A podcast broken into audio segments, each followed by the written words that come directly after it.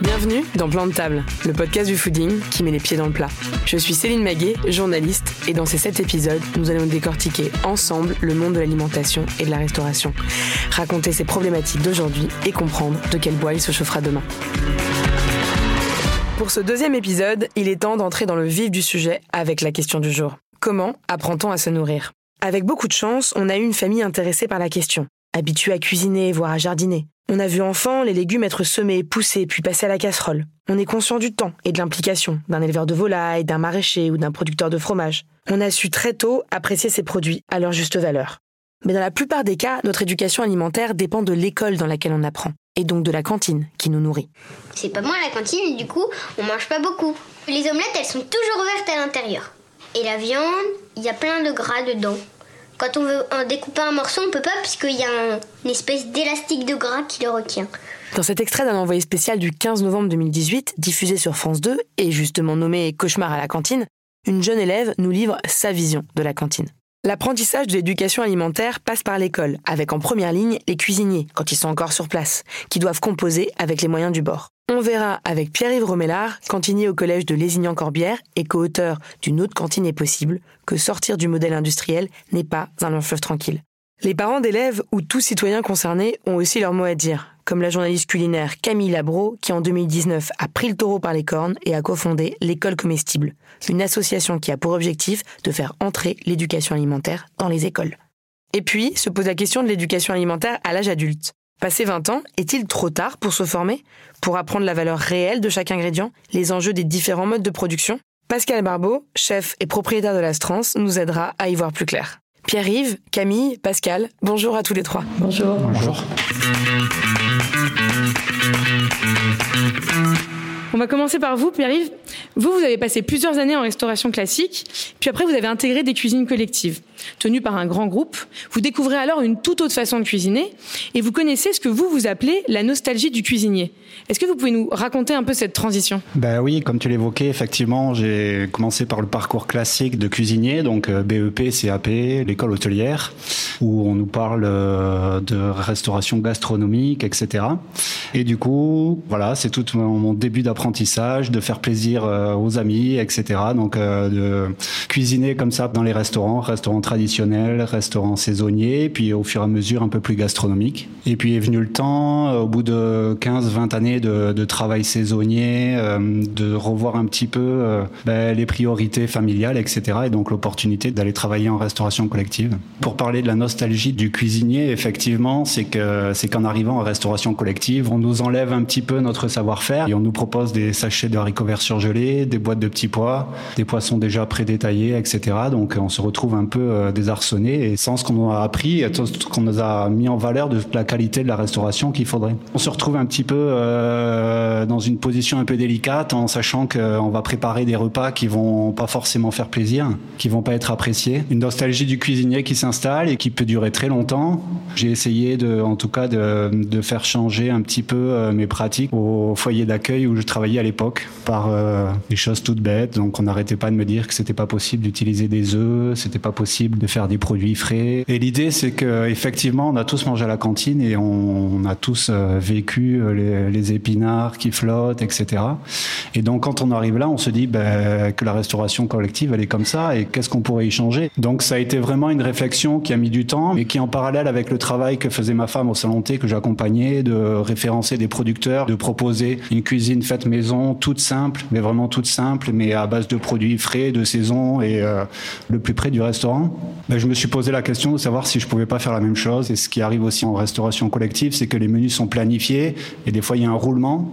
Donc je pouvais savoir si dans si quatre mois après, le samedi soir, quel allait être le repas, parce que le roulement était comme ça régulier. donc un jour de la tarte aux pommes surgelée, je me suis dit qu'il y avait peut-être quelque chose à faire là sur ce plat-là. J'avais du beurre, j'avais de la farine et des pommes, du sucre. C'était quatre ingrédients. Et avec ces quatre ingrédients, j'ai fait une tarte aux pommes. La première chose qu'on m'a appris à l'école hôtelière, faire une pâte brisée, découper des pommes et cuire une tarte aux pommes, pas très compliqué a priori. J'ai fait la tarte aux pommes sans rien dire à personne et les animatrices sont venues me voir et me disent euh, Pierre, il faut que tu viennes voir. Les résidents m'ont applaudi, ils étaient contents. Et de là, je me suis dit qu'on ne pouvait plus me dire que c'était pas possible et qu'on allait faire autrement. là, vous euh, avez commencé à changer un peu les choses au sein de cette cuisine. Aujourd'hui, vous êtes cuisinier depuis 4 ans dans votre ancien collège d'ailleurs, le collège de Lézignan-Corbière dans l'Aude, et vous vous approvisionnez localement. Pas plus tard que cette semaine, vous avez proposé des amandes fraîches que vous avez commandées à un de vos producteurs. Comment, alors que vous servez à 5 550 repas par jour, vous avez réussi à rendre ces lettres de noblesse à la cantine? Il faut repenser nos pratiques, repenser nos recettes, nos techniques, et je pense qu'il y a tout à inventer parce que finalement rien n'a été fait. Donc, euh,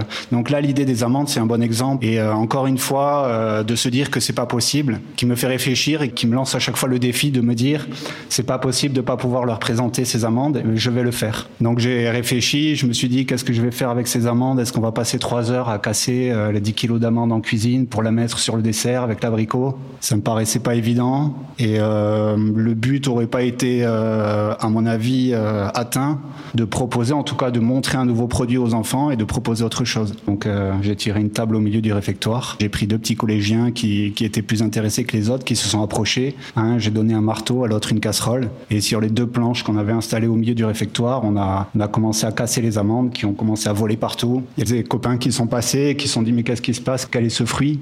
Alors la blague c'était que c'était un fruit exotique, mais il n'était pas du tout. Il avait fait 4 km et, euh, euh, pour certains enfants c'était une découverte. Donc euh, parler des amandes, parler d'une amande fraîche, d'une première coquille, d'une deuxième, d'une peau, puis une amande à la fin. Voilà, pour moi, c'est ça le pari et c'est ça d'essayer de partager en tout cas avec les enfants une alimentation différente, simple, efficace et de plaisir. Parce qu'aujourd'hui, dans vos cuisines, vous vous approvisionnez, euh, vous faites tout en direct de A à Z, c'est vous qui gérez euh, votre équipe d'approvisionnement. C'est la première chose que j'ai fait et euh, dans tous les discours qu'on entend aujourd'hui, souvent la restauration collective, on vient parler de bio, etc.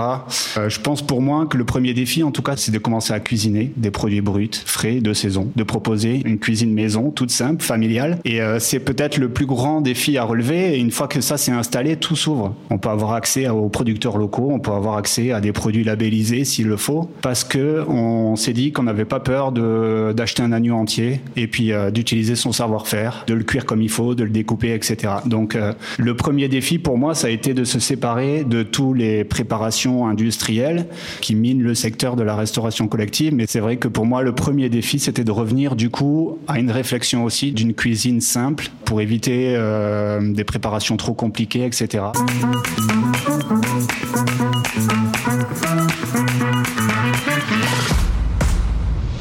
Cette cuisine que vous nous décrivez, qui est une cuisine euh, libre où vous pouvez euh, tout gérer, c'est pas forcément la règle sur tout le territoire français.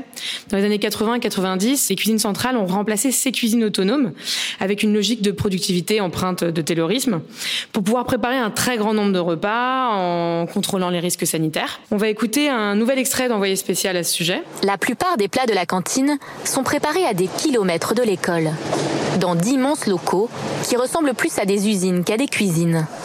25 000 repas à la louche mijotent chaque jour dans cet atelier. Combien il y a de cuisiniers qui travaillent ici? Il y a à peu près 10 cuisiniers qui interviennent tout au long de la journée. 10 cuisiniers, 25 000 repas. Quelle vision de l'alimentation et de la cuisine ce genre d'organisation transmet aux enfants? Je pose la question aussi à Camille Labro et Pierre-Yves. Je vous laisse répondre tous les deux, choisir euh, qui commence. Je suis pas euh, cuisinier professionnel comme Pierre-Yves, mais euh, j'ai une petite expérience là-dedans qui m'a marqué. C'est que au cours de mes enquêtes et de la préparation, aussi de la réflexion sur l'école comestible que j'ai eu en amont, j'ai eu l'occasion de visiter une cuisine centrale dans Paris, pas gérée par cette fameuse société industrielle, mais tout de même c'était une production pour la donc euh, environ 9000 repas euh, jour, donc énorme volume. Et je suis peut-être tombée sur un mauvais jour, mais c'était vraiment euh, tragique ce qui s'est passé sous mes yeux. C'est-à-dire qu'il y avait quelqu'un qui avait une étiquette chef, qui ouvrait des sachets de plastique pour verser des pommes de terre prédécoupées et pré-cuites, puis une choucroute en énorme seau qui était décapsulée et versée euh, avec les pommes de terre, et des saucisses euh, industrielles knacky pour ne pas les nommer. Et le plat du jour, cuisiné maison entre guillemets, c'était donc la choucroute. Et je, suis restée vraiment euh, interdite. Et j'ai dit mais euh, qu'est-ce que vous cuisinez maison ici? C'est censé être une cuisine centrale pour l'arrondissement, mais cuisiner sur place. Qu'est-ce qui est vraiment cuisiné sur place?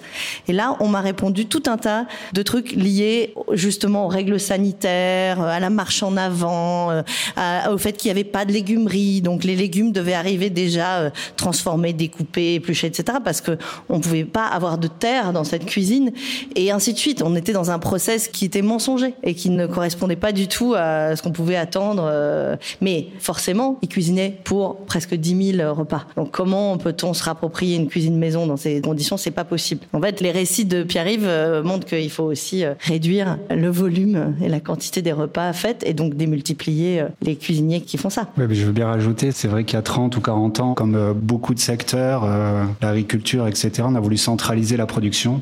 Et moi, quand je suis rentré comme Camille dans une cuisine à Toulouse qui faisait 55 000 repas, d'ailleurs, on n'appelait pas ça une cuisine, on appelait une unité centrale de production. C'est ça. C'est pas des cuisiniers, mais c'est souvent des agents techniques, etc. Donc euh, tout le vocabulaire de l'alimentation et tout ça qui est transformé parce qu'on arrive sur une unité de production, donc plus sur une cuisine. Là est la différence, et la différence c'est que du coup on a tout déconstruit avant et après, c'est-à-dire que les cuisiniers qui sont dans ces unités de production, ils voyaient plus les producteurs, ils voyaient plus les produits, et ils voyaient plus les enfants non plus. Le cuisinier, il faut que les enfants ils identifient la personne qui leur prépare le repas. Il faut qu'ils puissent le voir de temps en temps, même si c'est pas tous les jours. Il faut qu'ils puissent euh, venir échanger avec eux.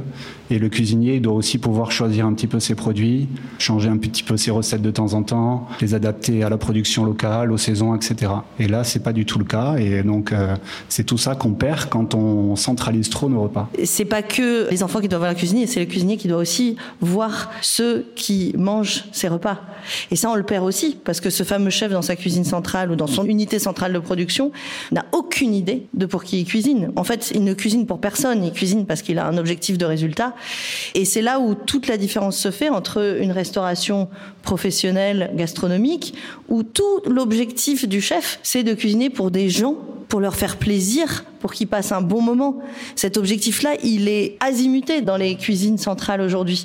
On a des tas de règles d'hygiène, euh, tout un processus, pas possible, mais le, ce lien humain entre le cuisinier, celui qui fait à manger, et celui qui mange est totalement perdu. On est encore loin de la remise en question justement de remettre l'humain au cœur euh, des cuisines. En revanche, au niveau des approvisionnements, il y a des changements qui sont faits. Euh, suite aux états généraux de l'alimentation qui sont tenus en 2017, la loi Egalim euh, a été adoptée fin 2018.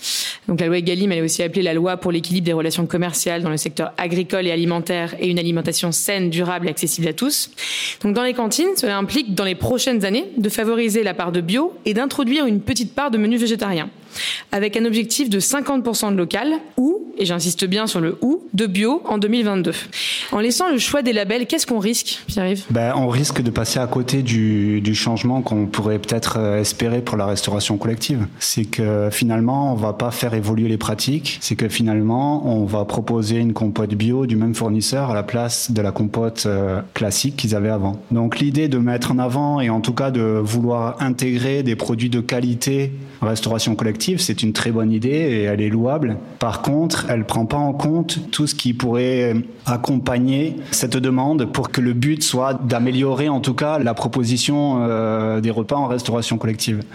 L'idée pour moi, et je veux le redire encore là, c'est qu'effectivement, il y a un problème peut-être de formation et de réinventer cette cuisine. Donc pour pouvoir proposer des produits simples, frais et une cuisine simple et de maison, hein, il faut pas qu'elle soit compliquée. Donc euh, c'est toute cette réflexion qu'il faut porter. On parle parle aussi du coup maintenant d'éducation alimentaire. Si on diversifie nos propositions et qu'il va falloir proposer aux enfants et qu'il faut proposer aux enfants des légumes, des fruits, il va falloir aussi du coup faire avancer ça. Et je pense que cette loi Egalim, elle a, elle a peut-être un bon fond, mais qu'elle laisse la place encore aux industriels et pas un vrai changement de la restauration collective. Peut-être que c'est la définition de produits de qualité en fait qui pose problème. On n'est pas sur des produits frais. C'est ça. Les définitions, les labels, etc. Euh, en prenant le train hier, euh, j'ai feuilleté un magazine de restauration collective c'était un flan au chocolat bio de chez Alza, pour pas les citer. On s'aperçoit qu'effectivement, du coup, cette loi, elle va pousser à faire un approvisionnement différent, mais pas forcément de qualité, et en tout cas pas faire changer les méthodes et le travail des restaurants collectifs. Comment est-ce qu'on conçoit un repas pour des enfants? Alors dans l'idée, moi, c'est qu'au départ, je suis arrivé au collège euh, à fond, à fond les ballons, et du coup,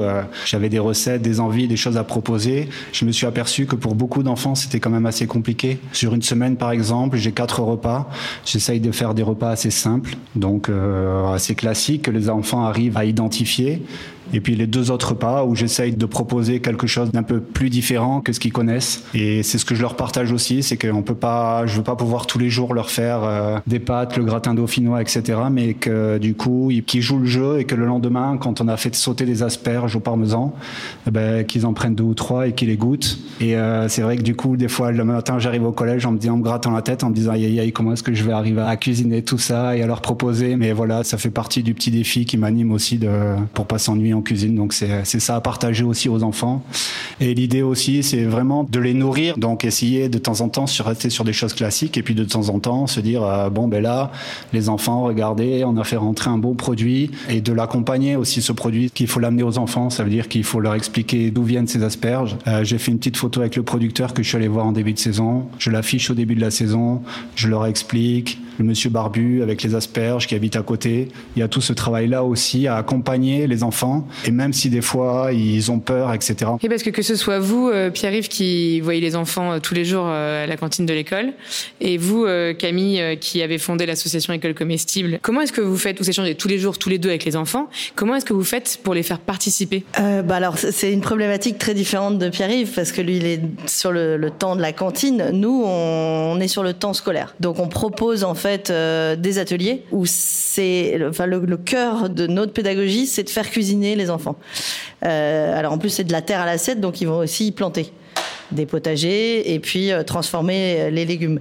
Et en, vrai, il n'y a pas d'enjeu parce qu'ils adorent. Hein. Parce que dès qu'ils adorent faire, euh, on leur met. Alors évidemment, il y a des petites sécurités à, prendre, mais mais si on leur met des couteaux, on s'assure que ils sont accompagnés de près par un adulte qui peut superviser la, la, prise du couteau. Mais on leur met des couteaux qui coupent, des couteaux d'office, pas des petits trucs ronds avec des fausses dents comme à la cantine, parce que sinon ils n'apprendront jamais à se saisir de leur alimentation. Donc en fait, comment faire en sorte que les enfants participent Ça va au-delà de ça. C'est le seul, pour nous, en tout cas à l'école comestible, c'est le meilleur moyen on va dire, pour qui s'intéresse à ce qu'ils mangent. C'est de le faire eux-mêmes. Je ne peux qu'abonder dans le sens de Pierre-Yves sur la simplicité d'une assiette. Les enfants, euh, en général, ont tendance à se méfier de ce qu'ils ne reconnaissent pas, mais s'ils savent ce qu'il y a dedans, si parce qu'ils savent eux-mêmes qu'ils l'ont fait, ne serait-ce que, enfin, et des choses qui peuvent du coup euh, être assez compliquées, comme un pesto ou des pastas euh, ou des gnocchis euh, verts ou quoi. Si c'est eux qui l'ont fait, ils savent très bien qu'ils ont mis dedans des fans de radis, de l'ail, euh, etc.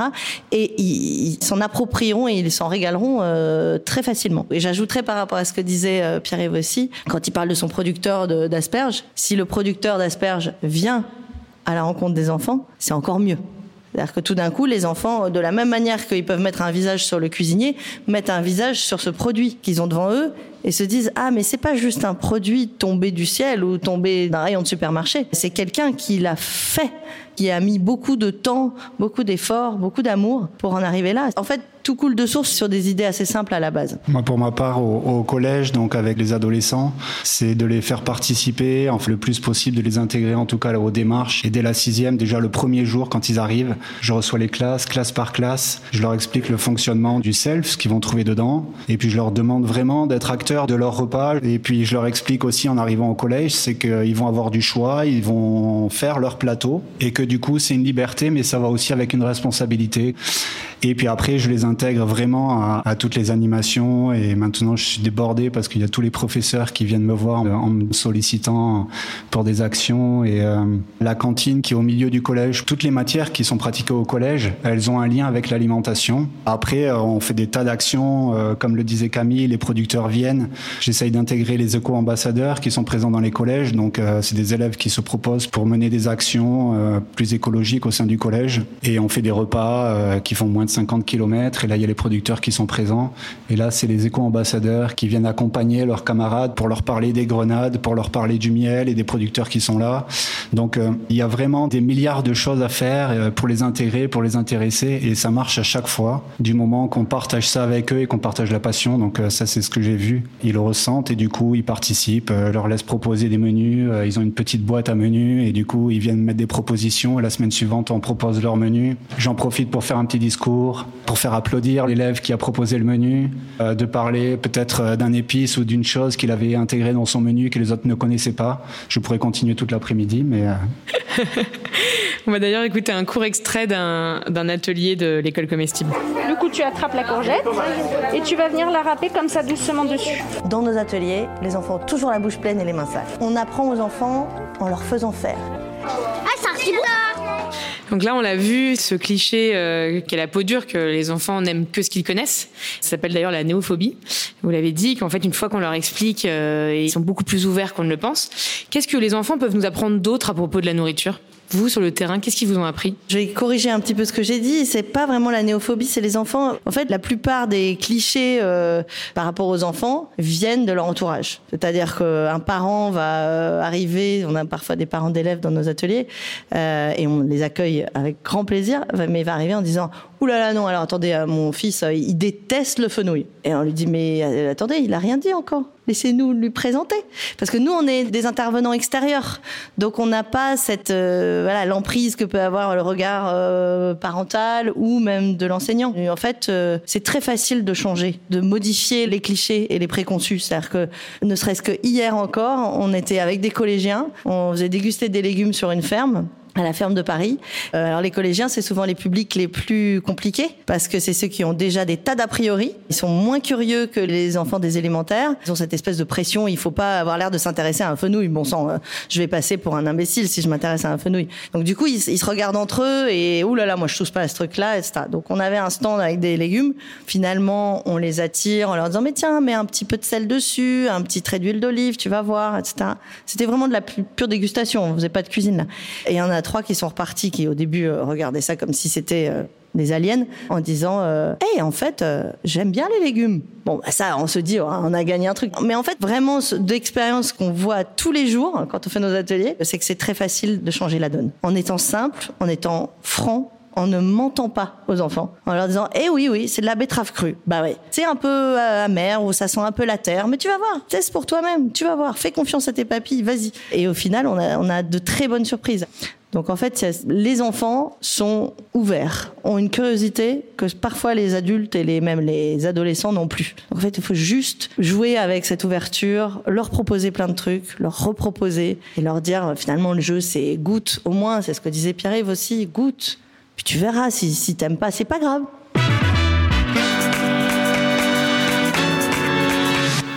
Est-ce que justement, par l'éducation des enfants, vous arrivez à toucher euh, les parents? On l'espère et notre ambition, c'est de faire en sorte qu'il y ait un vrai retour vers l'adulte. On essaye, euh, bah, par exemple, de distribuer euh, les recettes que les enfants ont fait en classe pour qu'ils incitent les parents à refaire à la maison.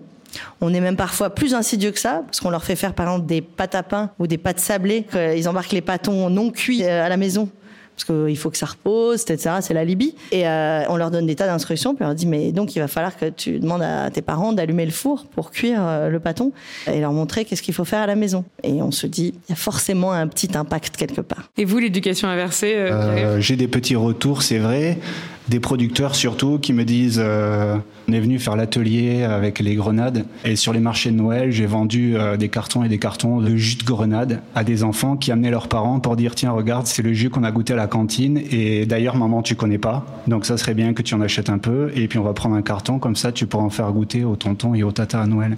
On fait un travail avec les enfants. Et euh, l'idée c'est quand même de se dire que si eux dans leurs habitudes ils portent ces changements là, ben, pour moi c'est déjà gagné. On a beaucoup parlé de l'approvisionnement euh, dans les cuisines collectives et ça peut sembler parfois difficile de savoir où s'approvisionner. Acheter ses produits pour cuisiner bon et sain pour sa famille. Pascal Barbeau, vous qui en avez une grande de famille, euh, d'employés, de clients, est-ce que vous avez des conseils à donner? Il faut se déplacer, il faut bien entendu échanger avec les producteurs, ça c'est la règle numéro un. Il faut lui poser la question, vous, comment vous mangez vos asperges? Euh, Vous, votre huile d'olive, vous la préférez comment? Euh, J'ai posé la question il n'y a pas très longtemps, je sais plus, c'était euh, en Corée par exemple. Bon, je, je, change de sujet, désolé, mais je suis allé chez une dame qui fait dans une famille qui fait la sauce soja depuis 400 ans et je lui posais la question, vous, la sauce soja, vous préférez la manger comment? Et, et avec quoi? Et donc j'ai besoin de le savoir, j'ai besoin de comprendre pour ensuite m'approprier un petit peu soit la recette, soit le produit. Et je pense que les, quand on va au marché, c'est pareil. Quand on achète une tomate que l'on ne connaît pas, une tomate euh, à noir du crémé ou la green zebra ou peu importe, donc est-ce qu'il faut la cuire? Est-ce qu'elle est meilleure crue? Donc il ne faut pas hésiter à poser la question parce que le producteur sait, lui, à quel moment son produit il est au summum, à quel moment la maturité est parfaite et sait et connaît son produit très bien en règle générale. Pardon, mais ça me fait penser aux asperges. En allant voir Romain, j'étais dans l'idée que les asperges, il fallait absolument les éplucher. À l'école hôtelière, on nous dit, ben, il va falloir éplucher les asperges, les proposer, etc. Et Romain, il me dit, mais pourquoi tu veux éplucher les asperges Les asperges, euh, tu les grattes à la fourchette et c'est fini. Tu vas pas passer toute ta matinée à éplucher tes 30 kilos d'asperges. C'est exactement ça. En fait, le fait d'échanger avec ces gens-là, donc on a beaucoup d'informations et, et, en tant que cuisinier, moi j'ai besoin d'être en confiance pour cuisiner et j'ai besoin de comprendre le produit. Ça, c'est quelque chose. La, la, confiance, en fait, et la connaissance nous aide à avancer. Donc l'éducation, elle passe aussi par les producteurs, les échanges avec les cuisiniers amateurs et les producteurs. Je voulais vous faire écouter un extrait assez parlant sur l'approvisionnement des cantines. Nous avons fait le tour des réserves avec le directeur. On y trouve beaucoup d'aliments surgelés. Vous avez des carottes. Vous avez une épicerie qui se trouve ici. Et encore plus de produits en boîte. Vous utilisez beaucoup de légumes en conserve? Mais euh, De moins en moins. De moins en moins. Les rares légumes frais ne sont pas bruts, comme ces concombres en barquette, déjà épluchés et découpés. Quant aux fruits, ils ne viennent pas vraiment du champ d'à côté. Ces pommes de Nouvelle-Zélande, c'est vous qui les avez fait venir, c'est vous qui les avez fait traverser la planète Oui. pour les donner aux enfants des cantines Oui, en France, où il y a des pommiers partout. On a commandé auprès de notre fournisseur pommes. Aujourd'hui, le marché euh, international fait qu'on a des pommes de Nouvelle-Zélande. Demain, je pense qu'il faut lutter contre ça. C'est pas un fruit qui est cher, la pomme. Non. Malgré tout, visiblement, euh, on trouve encore moins cher de l'autre côté de la planète. C'est assez parlant, je pense, comme sonore. Donc ce cliché du local coûte cher, le fait maison coûte cher. En fait, comment est-ce qu'on peut tenir ses budgets en s'approvisionnant localement? Comment est-ce qu'avec des produits frais, euh, travaillés euh, chez soi et euh, achetés autour de soi, on peut tenir un budget euh, familial euh, comme de cuisine d'ailleurs? Dans la cuisine, il y a un problème pour moi, c'est cette histoire de produits nobles et pas nobles. Donc ça, dans la restauration traditionnelle, je pense que dans, dans toutes les restaurations, c'est similaire. La frontière, elle est où? Je pense qu'un oignon mérite autant d'intérêt qu'un turbo. Euh, moi, quand j'ai ouvert le restaurant il y a 20 ans, je cuisinais le macro. Et le macro, pour moi, est un produit noble. Entre un macro pêché le matin même de ligne exceptionnelle et un turbo qui a été noyé, euh, il n'y a pas photo. Je veux dire, euh, on, sait que le client va se régaler avec le macro exceptionnel et on va tricher avec un, poisson qui était mort noyé. Donc, et c'est pareil pour un légume. C'est pareil, on va aller sur l'extrême, sur la truffe blanche, par exemple. Donc, j'explique à mes jeunes, la truffe blanche, c'est quelque chose qui coûte très cher, mais je fais un œuf à la truffe blanche et le plus difficile pour moi, c'était de trouver l'œuf parfait. L'œuf qui a été pendu euh, à côté et euh, extrêmement frais, avec la bonne variété, avec la bonne souche. Donc, euh, il y, a- plusieurs problématiques. Donc, cette histoire de noble et pas noble, c'est quelque chose qu'il faut aller au-delà. Mais j'ajouterais que la problématique, elle est aussi qu'un oignon ou un macro demande parfois un peu plus de savoir-faire et de cuisine qu'un turbo ou une truffe blanche qu'il suffit de, râper pour que ce soit voilà divin. Et, et là, j'en reviens à mon sujet qui est l'éducation, c'est-à-dire pourquoi c'est important euh, d'éduquer liées à, l'alimentation, à la cuisine, au jardinage, parce qu'il faut qu'on apprenne à se réapproprier ces savoir-faire. Pascal est un cuisinier formidable. Pierre-Yves, je connais, j'ai jamais mangé dans sa cantine, mais j'en suis certaine aussi. Il y a beaucoup de gens qui ne savent plus du tout comment faire. Donc se dire on peut faire un truc super bon avec un oignon, évidemment, mais il faut savoir comment. C'est-à-dire qu'au début, euh, Pierre-Yves parlait de formation. C'est vrai que les cuisiniers aujourd'hui, surtout en cuisine collective, ont besoin d'être formés, d'être formés à savoir faire des choses, pas que dans les règles HACCP, etc., mais des choses bonnes qui ont du goût, qui font envie. Finalement, il faut peut-être aussi imaginer des ponts entre le savoir-faire d'un Pascal Barbeau et des chefs de cuisine ou cantiniers qui ont un peu perdu ce, ce lien-là à la, à la nourriture. Pardon, je voulais rebondir sur, euh, sur le prix. Et souvent on me demande, mais comment tu fais? Parce qu'un oignon local et bio, c'est quand même très cher et tout ça. Et en faisant finalement le, tour un petit peu de l'oignon ou de toutes les gammes d'oignons qui nous est proposé à, en restauration, qu'il soit surgelé, qu'il soit euh, séché en boîte, etc. L'oignon frais de saison, il n'a jamais été moins cher et encore plus chez son producteur qui est d'à côté.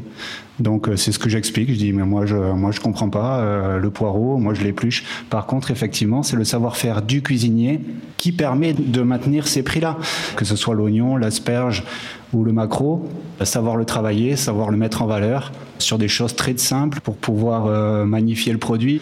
Eh ben on pose les ciseaux pour le sachet de surgelé et puis on reprend son couteau, on remet les cuisiniers autour d'une table, on fait une petite collective comme j'appelle ça, et le matin, euh, on passe 10 euh, minutes à éplucher 30 kilos d'oignons. L'idée aussi, c'est de parler de comment est-ce qu'on peut euh, éduquer les adultes aujourd'hui s'ils n'ont pas un intérêt particulier en fait pour la cuisine. Vous, vous avez participé à, Top Chef, par exemple, qui est une émission culinaire très regardée. Est-ce que aujourd'hui, le pouvoir de la télévision, ça a un pouvoir aussi éducatif sur les adultes En fait, on s'aperçoit que c'est exactement pareil. Il faut, il faut éduquer, il faut transmettre aux adultes, même aux cuisiniers bien entendu, parce que moi je le vois, les jeunes qui travaillent avec nous euh, sont demandeurs et ont besoin de comprendre un petit peu comment on fonctionne. Je pense que les médias, les réseaux sociaux, les émissions télévisées, mais c'est pas nouveau. Hein. Je pense euh, dans les années déjà 70, il y avait M. Raymond Oliver ou Maïté, donc c'était euh, une approche différente. Mais il faut encourager les gens à aller sur les marchés.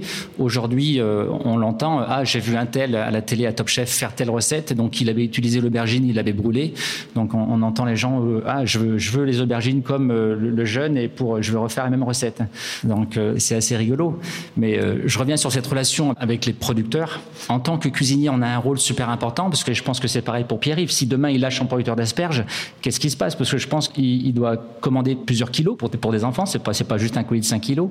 Et si demain donc euh, il y a une fidélité qui se crée, et donc ça c'est super dangereux. Donc il faut que le cuisinier ait conscience de tout ça. On a besoin d'avoir des producteurs qui soient très forts qui soient solides, que leur société économiquement soit, au top. Parce que si elles sont fragiles, nous, on devient fragile. Donc il faut arriver à créer cette complicité, cette relation entre le, producteur et le professionnel. Je vais rebondir un petit peu sur l'idée des, des millions de repas que la restauration collective sert tous les jours. On peut imaginer qu'elle devienne un levier ou en tout cas un soutien à une agriculture locale et paysanne. 10 euh, millions de repas par jour, ça voudrait dire un peu plus de maraîchage autour des villes, ça voudrait dire un peu plus de production locale, pas adaptée euh, au territoire. Ça me paraît une évidence et je pense que les changements qui s'annoncent vont pousser les gens à retourner vers les producteurs et à recréer des liens avec eux. En tout cas, c'est ce qu'il faudrait espérer. On peut espérer. Après, la marche est encore longue. Euh, avant, notamment, on regardait ne serait-ce que les autonomies des cuisines, d'approvisionnement, euh, se défaire en fait de toutes ces, tous ces clichés. Euh, on a encore une longue marche. Effectivement, c'est des histoires aussi de grandeur et on évoquait les cuisines centrales. Donc, comment s'approvisionner pour 55 000 repas en produits locaux Là, c'est quand même assez compliqué quand même. Peut-être que du coup, il faudrait commencer à réfléchir et à se dire est-ce qu'à Marseille, euh, on pourrait pas commencer avec un quartier ou deux, réimplanter euh, quelques cuisines où on a une ordre de grandeur bien différente et euh, réinstaller un producteur, etc.